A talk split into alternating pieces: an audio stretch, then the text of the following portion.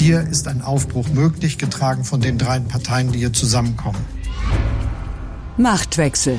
Scheitern ist hier keine Option. Wer regiert Deutschland? Dass bei drei unterschiedlichen Parteien ein Verständnis da ist, dass jeder auch mal was gibt. Konstruktive Oppositionsarbeit heißt, nicht schrill werden, nicht populistisch werden, nicht den Kurs ändern. Mit Dagmar Rosenfeld und Robin Alexander.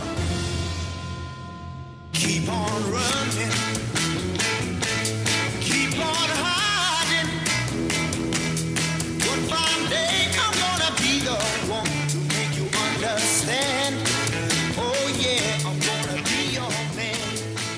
Keep on running. So lässt sich die derzeitige politische Lage in Berlin ganz gut beschreiben.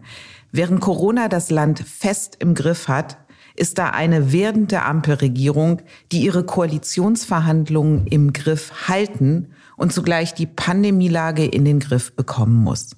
Und dann gibt es ja noch die geschäftsführende Bundesregierung, die in den vergangenen Monaten dafür hätte sorgen müssen, dass nun in der Krise auf ein Running System zurückgegriffen werden kann. Doch schaut man auf die Debatten um die epidemische Notlage, mögliche Kontaktbeschränkungen, eine Impfpflicht für bestimmte Berufsgruppen und Boosterimpfungen für alle, dann ist es zum Davonlaufen. Aufreizende Gemächlichkeit, so hat mein Kollege Olaf Gersemann auf den Punkt gebracht, was sich inmitten der vierten Corona-Welle im politischen Berlin abspielt. Über das Krisenmanagement einer künftigen Ampelregierung die einen neuen Politikstil Wirklichkeit werden lassen wollte und nun von der wirklichen Politik im großen Stil überfordert zu sein scheint, sprechen Robin und ich in dieser Folge von Machtwechsel. Außerdem geht es um ein Telefonat der Kanzlerin, von dem die Öffentlichkeit eigentlich nichts erfahren sollte, und um Friedrich Merz, der nicht noch einmal die Erfahrung machen möchte, als Bewerber für den CDU-Vorsitz zu scheitern. Nein, ich halte diesen Weg für Deutschland nicht für richtig. Aber klar ist, dass wir handeln müssen. Wir müssen jetzt im Sommer bei äh, den steigenden, aber noch nicht bedrohlichen Zahlen die logistischen Voraussetzungen dafür äh, schaffen, dass wir im Herbst nicht wieder in einen neuen Lockdown kommen. Das hat FDP-Chef Christian Lindner im August erklärt. Seine Worte sind beispielhaft dafür, dass die Gefahr einer erneuten Corona-Krisenlage durchaus im Bewusstsein der politischen Akteure vorhanden war. Doch anstatt sich um die logistischen Voraussetzungen zu kümmern, wurden Impfzentren geschlossen, kostenlose Tests abgeschafft und nach der Bundestagswahl gab es einen Überbietungswettbewerb, wer am vehementesten das Ende der epidemischen Lage fordert. Nun ist der Herbst da und mit ihm die vierte Welle. Die Vorbereitungen dafür getroffen zu haben, wäre Aufgabe der Großen Koalition gewesen. Mit der Krise jetzt umgehen muss allerdings die künftige Ampelregierung. Und die will nach wie vor die epidemische Lage beenden. Robin, ist das ein Fehler? Die epidemische Lage wird nicht beendet, die läuft ja aus. Und es hätte eine erneute Verlängerung angestanden. Und jetzt haben wir die absurde Situation, dass im Frühjahr, als die schon mal ausgelaufen ist, die verlängert wurde, obwohl es keinen Sachgrund gab. Weil im Frühjahr gab es kein Infektionsgeschehen in dieser dramatischen Weise in ganz Deutschland. Und jetzt, wo es das gibt, wird sie nicht mehr verlängert. Also das Parlament hat als der sachliche Grund nicht Bestand Ja gesagt und jetzt besteht er wieder und jetzt sagt das Parlament Nein. Und das ist schon fatal, das muss man so sagen. Wer trägt denn die Verantwortung dafür, dass wir in diesen Entwarnungsmodus gekommen sind? Ist das die noch geschäftsführende Regierung oder schon die Ampel, die ja auch was die Corona-Politik anging, auf Lockerung, auf Verhältnismäßigkeit, wie es die FDP formuliert hat, setzen wollte? In der alten Bundesregierung war nur einer für die Aufhebung der nationalen epidemischen Lage. Das war Jens Spahn, der Gesundheitsminister, und der sagt heute, er sei falsch verstanden worden er hätte nur darauf aufmerksam machen wollen, dass bei der neuen Ampelmehrheit im Parlament halt eine andere Mehrheit da sei. Das Kanzleramt war immer dagegen, wollte das immer verlängern. Jetzt ist die Verantwortung aber tatsächlich bei den Ampelleuten, weil die haben der geschäftsführenden Regierung die Pandemiepolitik aus der Hand genommen. Die haben gesagt, ab jetzt regeln wir das, wir regeln das schon mit neuer Mehrheit bevor wir eine Koalition geformt haben, bevor es Ministerien gibt, bevor es auch die zuständigen Ausschüsse im Bundestag gibt. Und als Frau Merkel Einspruch erhob, ist ihr ziemlich deutlich gesagt worden, sie würde ihre Kompetenzen überschreiten. Also hier geht der Satz des Amerikaners im Porzellanladen, if you break it, you own it. Also es ist jetzt Sache der Ampel und die begründen ja das Auslaufen der epidemischen Lage, dass sie sich dafür so stark machen und anstattdessen ein neues Infektionsschutzgesetz auf den Weg bringen mit mehr Rechtssicherheit. Dieses Gesetz, das wir vornehmen, ist rechtssicherer als die epidemische Lage, weil es parlamentarisch beschlossen dann sehr viele neue Regeln einführen wird.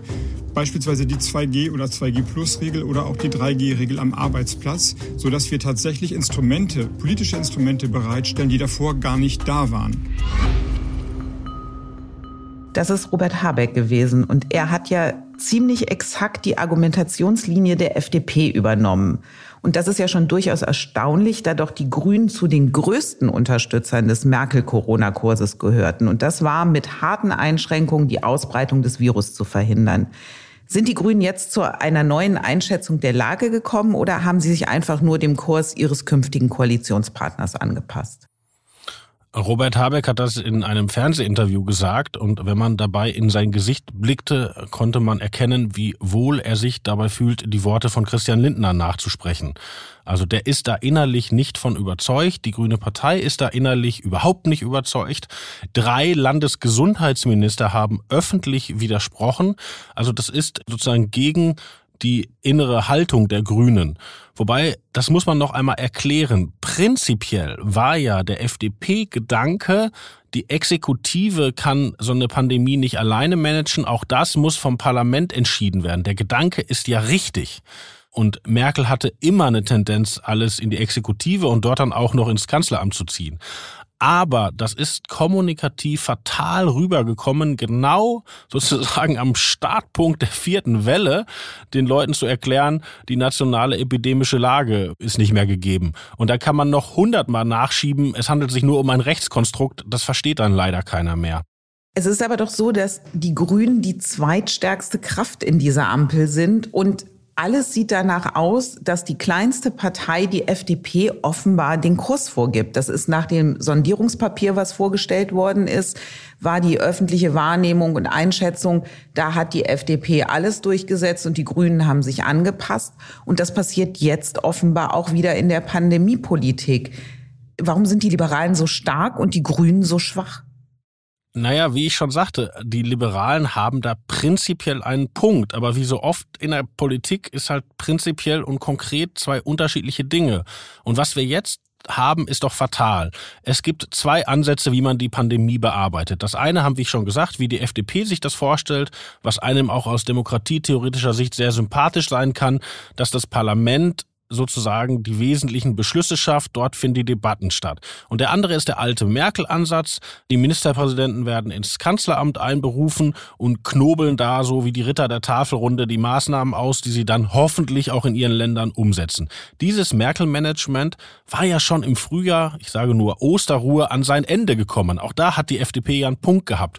Nur zwischen den, ich mache es jetzt ein bisschen holzschnittsartig, parlamentsbasiertem Ansatz oder exekutivbasierten Ansatz. Jetzt machen wir gerade beides. Jetzt beschließen wir am Donnerstag wird beschlossen im Parlament ein neues Infektionsschutzgesetz und anschließend tagt Merkels MPK. Und wenn man Ministerpräsidentenkonferenzen macht, dann doch vor der Lage. Die Ampel hat die Ministerpräsidentenkonferenz aber zwei Wochen verzögert. Und das ist ein Kuddelmuddel, das ist ein, ein, ein Doppelmanagement, das ein Missmanagement der Pandemie ist.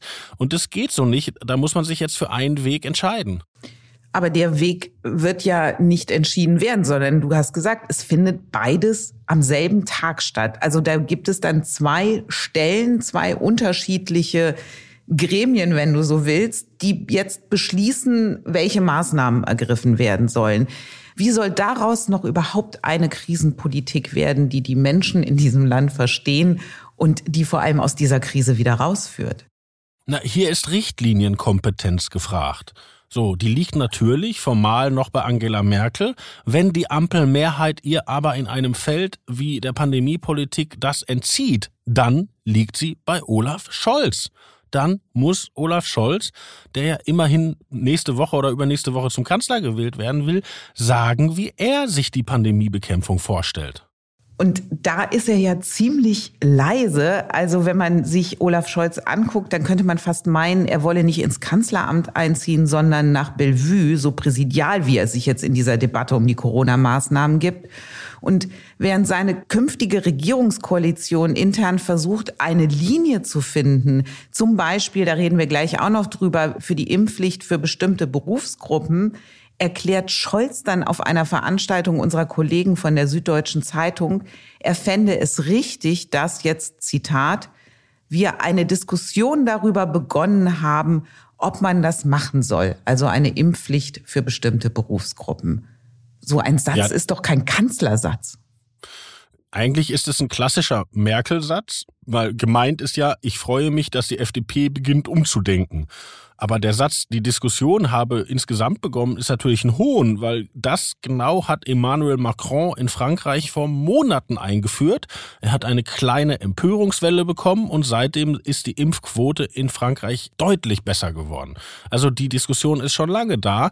Und auch jetzt, also ich meine, die Ampel bringt das Infektionsschutzgesetz ein und sagt nebenbei, also Impfpflicht für Pfleger, für Leute im Krankenhaus, für Lehrer, für Kita-Erzieherinnen, darüber reden wir weiter, das kommt dann in zwei, drei Wochen. Das geht so nicht. Was ja auch nicht geht, ist, dass wir am Montag kurzfristig zumindest die Nachricht bekommen haben, diese Impfpflicht für Berufsgruppen wird jetzt kommen. Lass uns mal anhören, was Katrin Göring-Eckert von den Grünen zur Impfpflicht für Berufsgruppen am Montagvormittag gesagt hat. Wir werden eine Impfpflicht brauchen für Einrichtungen, bei Pflegeheimen, bei Kindertagesstätten etc. Wir werden das auf den Weg bringen. Das wird nicht in diesem Gesetz möglich sein, weil es in einem anderen Gesetzesverfahren geregelt werden muss. Aber wir sehen das vor. Also Montagvormittag hieß es, wir werden das auf den Weg bringen. Wenige Stunden später musste Göring-Eckardt sich dann selbst dementieren. Über eine Impfpflicht in Einrichtungen gibt es keine Einigung. Wenn ich da missverstanden worden bin, tut es mir leid. Ich persönlich, das weiß man auch, finde, wir sollten auch darüber weiter sprechen und uns anschauen, wie die Maßnahmen, die wir jetzt getroffen haben, tatsächlich wirken. Robin, was ist da passiert? War das ein dummes Missverständnis unter den künftigen Koalitionären oder war das der Versuch der Grünen, den Druck auf die FDP so groß zu machen, was eine Impfpflicht für bestimmte Berufsgruppen angeht, Fakten zu schaffen und dann sozusagen die FDP auf Kurs zu bringen? War das die Idee? Das weiß ich nicht. Ich würde aber vermuten, dass es einfach ein handwerklicher Fehler war, weil bei dem Dementi ihrer Sätze hat sich Frau Göring-Eckert ja auch noch versprochen und dann auch erst gesagt, es gibt keine Testpflicht, wo alle dachten, was ist denn jetzt los? Also sie hat auch noch Testpflicht und Impfpflicht durcheinander geworfen. Die Grünen stehen im Moment intern unter starkem Druck weil ihre Basis und auch der bei ihnen ja sehr wichtige vorpolitische Raum das alles mit so großen Erwartungen überfrachtet hat. Und daher erklären sich solche Sachen wie der Hilferuf an die Umweltverbände, jetzt Druck auf die FDP auszuüben und jetzt eben hier das, äh, ich will ja was anderes, aber ich bekomme es nicht durch. Aber das ist kein gutes Handwerk. Was ja jetzt kommen wird, ist das Infektionsschutzgesetz. Und in diesem Infektionsschutzgesetz sind ja doch eine Menge Maßnahmen vorgesehen, von 3G am Arbeitsplatz über Testpflichten, über die Möglichkeiten, sogenannte Länderöffnungsklauseln, dass jedes Bundesland weitgehende Maßnahmen auch äh, treffen kann. Ist dieses Infektionsschutzgesetz angemessen für die jetzige Lage? Wir wissen es nicht, weil die immer noch darüber reden. Also seit die Ampel ihren Entwurf eingebracht hat, wird eigentlich täglich verschärft. Und die Instrumente, die aus dem Kasten rausgenommen wurden, werden alle wieder reingelegt. Also ganz aktuell, halbe Stunde bevor wir über diesen Podcast gesprochen haben, kam die überraschende Meldung aus dem Hauptausschuss, dass jetzt alle Maßnahmen, die vor dem Auslaufen der nationalen epidemischen Lage getroffen werden, übergangsmäßig weiter gelten dürfen bis Mitte Dezember. Also, wenn Markus Söder auf die Idee käme, jetzt Schulschließung zu machen oder Ausgangssperren, was ja unter der jetzigen Gesetzeslage noch möglich wäre, dann würde sich die Gesetzeslage mit dem Auslaufen der epidemischen Lage ändern. Er dürfte diese Maßnahmen aber trotzdem weitermachen bis Mitte Dezember. ist eine Konzession, aber ergibt doch wieder keinen Sinn, weil jetzt nehmen wir mal an, die sächsische oder bayerische Landesregierung hat Angst, vielleicht kommen wir in drei Wochen nicht drumrum. Dann soll sie jetzt eine Maßnahme einführen, damit sie sie in drei Wochen noch hat. Und wenn sie sie jetzt nicht einführt, darf sie bei verschärfter Lage in drei Wochen auch nicht eingeführt werden. Das ergibt alles keinen Sinn. Während die Politik hier in Berlin hin und her debattiert hat, gezögert hat, nachgebessert, aufgebessert hat, sind ja tatsächlich überall schon Fakten geschaffen worden. Es wird ja reagiert auf die Lage. Jüngstes Beispiel, die Charité in Berlin hat jetzt Besuchsregeln erlassen, nachdem Besucher nur Zutritt haben, wenn sie geimpft sind oder genesen und die Impfung nicht länger als sechs Monate zurückliegt. Wie soll dieses autarke, also jeder nimmt es jetzt in die Hand und versucht die Lage zu retten oder zu retten, was zu retten ist, wie soll dieses autarke wieder zu einer verbindlichen gemeinsamen politischen Linie führen? Dafür gibt es einen Bundeskanzler, dafür gibt es die Richtlinienkompetenz. Das ist die Aufgabe von Olaf Scholz. Und ich höre schon das Gegenargument, jede Regierung bekommt 100 Tage äh, Schonfrist und vorher darf man die nicht bewerten. Ich war immer ein Anhänger von dieser Sitte, aber es hilft doch nichts. Die Krisenlage ist jetzt da und jetzt muss reagiert werden. Und der Mann, der sich dafür hat wählen lassen, heißt Olaf Scholz. Mein Gegenargument oder ein Einwand von mir, Robin, wäre nicht die 100 Tage, die man einer künftigen Regierung Schonfrist gibt. Noch haben wir doch überhaupt keine Regierung und es gibt eine geschäftsführende Regierung. Die ja, aber darüber haben wir doch schon gesprochen. Sie haben es, also ich habe doch in meiner journalistischen Karriere durchaus bewiesen, dass ich zu Merkel-Kritik in der Lage bin. So, aber es hilft doch nichts. Merkel wollte ein anderes Gesetz. Merkel wollte andere Maßnahmen. Merkel hat am Mittwoch auf einem Treffen des Städtetages nochmal gesagt, die Lage endet in einer Katastrophe. Sie hat aber nicht mehr die Mehrheit im Parlament. Und wenn diese neue Parlamentsmehrheit ihr das aus der Hand nimmt, dann hat sie es in der Hand. Und das ist die Hand von Olaf Scholz. Tut mir leid. Olaf Scholz hat sich selber ja sehr gefeiert für die Pandemiepolitik der großen Koalition, die ja auch im Sommer hatten wir alle das Gefühl, wir haben es geschafft, es ist überwunden worden. Wir gehen jetzt langsam in eine Normalität zurück. Da hat er ja immer sehr laut und deutlich gesagt, welch großen Anteil er an diesen Erfolgen hat.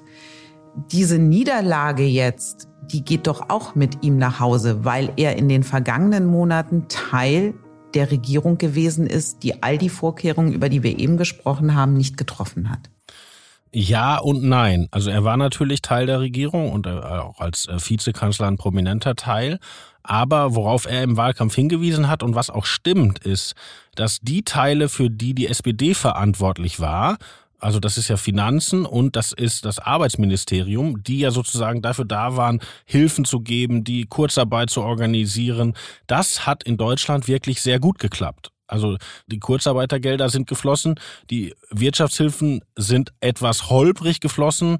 Äh, da wurde dann immer gesagt, da ist ja Peter Altmaier schuld, weiß ich nicht, da war Scholz vielleicht auch ein bisschen schuld, aber im Prinzip hat ja dieses Kompensieren der wirtschaftlichen Einbrüche, das hat ja ganz gut funktioniert. Wo es gehakt hat, waren, warum fangen wir so spät mit dem Impfen an, was ist mit den Masken und, und, und. Und das war halt vor allem in Ressorts, die unionsgeführt waren, das stimmt. Aus deiner Sicht, Robin, wie beschädigt ist jetzt schon die Ampelregierung, die ja noch gar nicht im Amt ist, durch das, was in den vergangenen Tagen und Wochen gelaufen ist? Ich würde sagen, sie haben noch die Chance, die Kurve zu kriegen, wenn sie jetzt eine Pandemiepolitik aus einem Guss hinkriegen und die muss eigentlich in der nächsten Woche stehen. Wenn sie das nicht schaffen, haben sie einen Fehlstart hingelegt. Das muss man so sagen. Und wie viel Konfliktpotenzial glaubst du liegt jetzt darin, dass es einmal die MPK mit der Kanzlerin gibt, die über Maßnahmen redet, und einmal den Kurs der Ampelregierung, der im Parlament sozusagen verhandelt wird? Das muss zusammengeführt werden. Das ist aber auch, ehrlich gesagt, in unserem Föderalismus so angelegt. Und die Ampel hat ja Glück. Also wenn die Union Hardball spielen würde politisch, dann würden die das neue Infektionsschutzgesetz im Bundesrat einfach durchfallen lassen. Die Ampel hat ja gar keine Mehrheit im Bundesrat.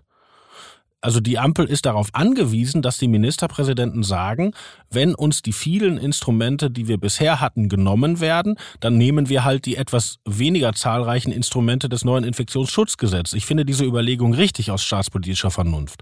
Aber die Ampel, die ihrerseits mit der Opposition im Bundestag ganz schön harsch umgeht, ist im Bundesrat darauf angewiesen, dass die Union sie wohlwollend staatspolitisch vernünftig mitträgt.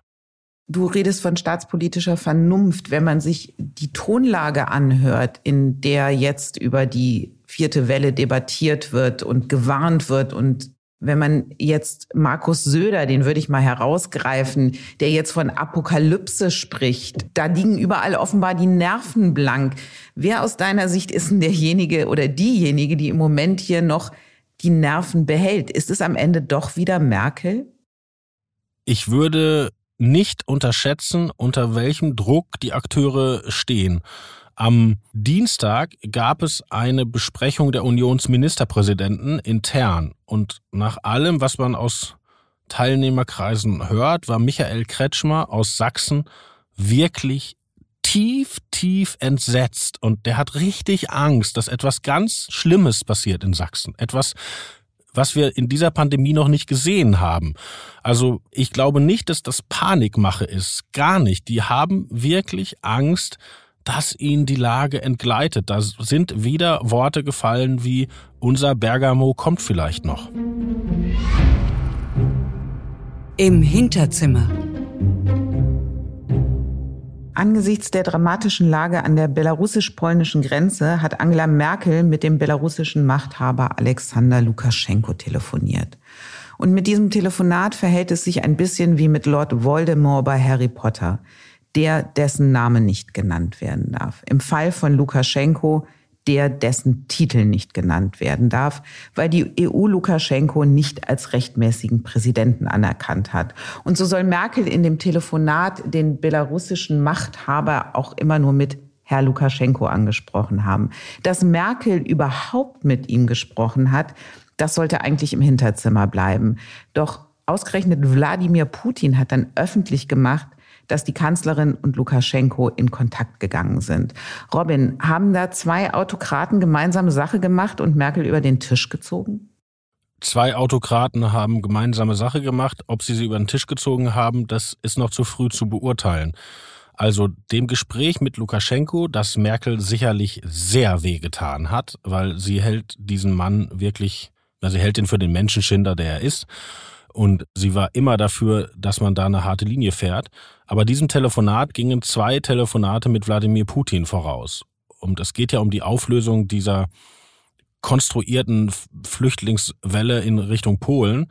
Und augenscheinlich war der Preis, den Putin verlangt, oder ein Teil dieses Preises, das Telefonat mit Lukaschenko. Also ist es alternativlos gewesen? Das weiß ich nicht. Das ist auch schwierig in diesen Fällen zu beurteilen, weil hier ja tatsächlich ein großer Teil den Augen der Öffentlichkeit verborgen ist. Was ich bemerkenswert finde, ist, dass mehrere führende Grüne haben anschließend Merkel hart dafür kritisiert und haben gesagt, dass sie davon überrascht waren. Und das finde ich auch interessant, weil eigentlich in so einer Übergangsphase müsste die alte und die neue Regierung sich in solchen Fragen abstimmen. Nun kann es sein, dass Merkel mit Scholz gesprochen hat und Scholz das bei den Grünen nicht durchkommuniziert hat oder vielleicht nur bis Habeck Baerbock kommuniziert hat, das weiß ich nicht. Es ist aber bemerkenswert. International hat die polnische Regierung gesagt, sie war vorgewarnt, sie bedauert, dass äh, Merkel das getan hat und die Russen und die Weißrussen feiern es als Kniefall Europas. Mittlerweile hat Angela Merkel ja ein weiteres Mal mit Lukaschenko telefoniert. Es soll dabei um die humanitäre Versorgung der Menschen an der belarussisch-polnischen Grenze gegangen sein. Was mit diesen Menschen geschehen wird, ist allerdings auch eine der Fragen, die die künftige Ampelregierung beantworten muss. Und auch in dieser Frage zeigt sich ein Dissens. So hat zum Beispiel Alexander Graf Lambsdorff zum Bau von Grenzzäunen, wie es Polen jetzt getan hat, gesagt, Ich will nicht ausschließen, dass es nötig ist, genau so etwas zu tun. Die polnische Grenze muss befestigt werden. Das ist ganz offensichtlich ein Angriff auch auf das Territorium unseres Nachbarlandes Polen, äh, auch auf das Territorium übrigens der Länder Lettland und Litauen im Baltikum. Die haben eine ähnliche Situation, das wollen wir nicht vergessen. Und damit ist es ein Angriff auf die Europäische Union insgesamt. Und wenn es nicht anders geht, als die Grenze mit Anlagen zu befestigen, dann heißt das auch das, ja. Das ist ja für die Grünen ein Kurs, den sie kaum mittragen können. Und die große Frage ist auch jetzt wieder, was macht Scholz, was macht die SPD? Die Ampel ist auf die Migrationssituation, wie sie jetzt kommt, denkbar schlecht vorbereitet. Die Grünen und ein Teil der SPD haben immer noch die Rhetorik, man soll alle reinlassen, man soll alle Grenzen aufmachen. Und das kommt in dem Kernklientel gut an kann aber fatale Folgen haben. Also am Montag hat Lukaschenko, der Diktator, eine wüste Fernsehansprache gehalten an sein Volk und hat immer wieder gesagt, München möchte diese Migranten. Die Polen verweigern den humanitären Korridor nach Deutschland. Wir werden sie mit unserer Staatsairline nach München fliegen, weil München will sie. Und die Grundlage für diese Äußerung ist ein Satz der dritten Bürgermeisterin von München, die törichterweise tatsächlich gesagt hat, München wäre bereit, alle diese Leute aufzunehmen und die gar nicht versteht, was aus diesen Sätzen im internationalen Umfeld gemacht wird. Also da müssen die Grünen und die SPD dringend, dringend die Rhetorik abrüsten. Was sie auch dringend müssen, ist sich der europäischen Migrationsfrage anzunehmen. Also wie will Europa mit Migration künftig umgehen? Und zur Wahrheit gehört doch auch, dass die europäische Migrationspolitik in den vergangenen Jahren total auf Abwehr ausgerichtet gewesen ist. Also abhalten. Die Konsequenz daraus ist jetzt das, was Polen tut einen Zaun zu bauen. Aber auch der Flüchtlingsdeal mit der Türkei, den Merkel geschlossen hat, ist ja nichts anderes als eine Abwehrmaßnahme gewesen. Wie konsequent kann so eine Politik fortgesetzt werden, auch unter einer Ampelregierung? Das ist wirklich fast ein fast eine biblische Situation, dass Merkel in den letzten Tagen ihrer Amtszeit von diesem EU-Türkei-Deal eingeholt wird, weil du hast ja genau recht, das hat begonnen damit, dass man sagte, die Flüchtlinge aus den Lagern in Jordanien und Irak, also die ursprünglich mal aus Syrien kamen, kommen über die Türkei, lass uns die Türkei doch bezahlen und auch politische Konzessionen machen, damit Erdogan die nicht mehr auf die Boote lässt. Und nach diesem Modell wurde dann auch mit Sisi, also dem Militärpräsidenten von Ägypten, verhandelt. Mit diesem Modell wurden Milizen in Libyen, also Bürgerkriegsteilnehmer, ertüchtigt und ausgerüstet und finanziert damit sie die Leute nicht mehr aufs Mittelmeer lassen. Mit diesem Modell wurde mit dem marokkanischen König verhandelt. So. Und alle diese Verhandlungsteilnehmer haben natürlich das Druckmittel genutzt und immer, wenn die EU nicht gespurt hat, die Grenzen aufgemacht. Und jetzt ist es wirklich auf die Spitze getrieben, weil Lukaschenko hat ja eigentlich gar keine Flüchtlinge. Der muss die ja einfliegen, der muss die anwerben, der muss diese Situation ja erst schaffen. Aber er denkt ja augenscheinlich, dass die EU da so erpressbar nachvollziehbar ist, dass er damit Konzessionen kriegen kann. Und die Konzessionen sind natürlich, dass wir über seine Menschenrechtsverletzungen an seiner eigenen Bevölkerung hinwegsehen. Und das ist wirklich tragisch. Und da ist in den letzten Tagen von Merkels Amtszeit wirklich ihre Flüchtlingspolitik oder ihre Migrationspolitik wirklich nochmal an Ende gekommen. Also endet ihre Flüchtlingspolitik tatsächlich mit dem Bau von Zäunen? Wenn man ehrlich ist, auch der EU-Türkei-Deal wäre wahrscheinlich nicht zustande gekommen, wenn nicht gleichzeitig die Osteuropäer die Balkanroute dicht gemacht hatten, da in Idomeni, da gab es ja auch einen Zaun, ja. Also ohne Zaun ist man ja in einer noch schlechteren Verhandlungsposition. Aber ich will das auch nicht zu anklagend machen, weil es gibt ja auch keine andere Lösung oder wir wissen ja auch keine andere Lösung. Jetzt fällt man in der Öffentlichkeit wieder zurück auf die Idee, man macht ein EU-weites Verteilsystem. Aber das hat Merkel schon 2015, 2016 nicht geschafft und das wird auch ein Olaf Scholz nicht schaffen.